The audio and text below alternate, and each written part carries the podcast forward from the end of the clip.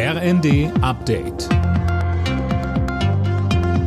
Stündlich neu. Auf den Punkt informiert.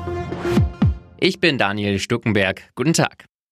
Der Staat darf nicht Gewinner der hohen Inflation sein. Das hat Finanzminister Lindner klargestellt. Er will deshalb mit einem Inflationsausgleichsgesetz dafür sorgen, dass es keine heimlichen Steuererhöhungen gibt. Die Eckpunkte des Inflationsausgleichsgesetzes äh, sind ein höherer Grundfreibetrag, der komplett von der Steuer befreit ist, eine Veränderung des linear progressiven Steuertarifs, ein höheres Kindergeld und damit verbunden ein höherer Kinderfreibetrag.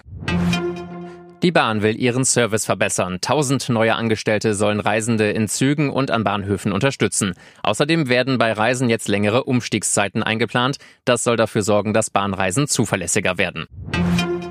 Die Klassenzimmer in NRW sind seit heute wieder voll. Auch in den anderen Bundesländern enden die Sommerferien nach und nach. Das neue Schuljahr soll möglichst in Präsenz stattfinden. Damit das klappt, fordert der Präsident des Deutschen Lehrerverbands Meidinger schon jetzt genau festzulegen, wann im Unterricht wieder Maske getragen wird oder auch Tests zurückkommen. Er sagte bei NTV, Wenn 20, 30 Prozent der Lehrkräfte ausfallen, dann ist der Regelunterricht nicht mehr zu gewährleisten. Dann müssen wir Klassen heimschicken.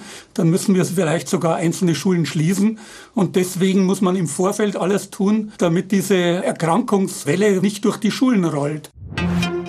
Eintracht Frankfurt peilt den nächsten internationalen Titel an. Knapp drei Monate nach dem Gewinn der Europa League treffen die Frankfurter im Finale um den europäischen Supercup am Abend auf Real Madrid. Gespielt wird in Helsinki, Anstoß ist um 21 Uhr.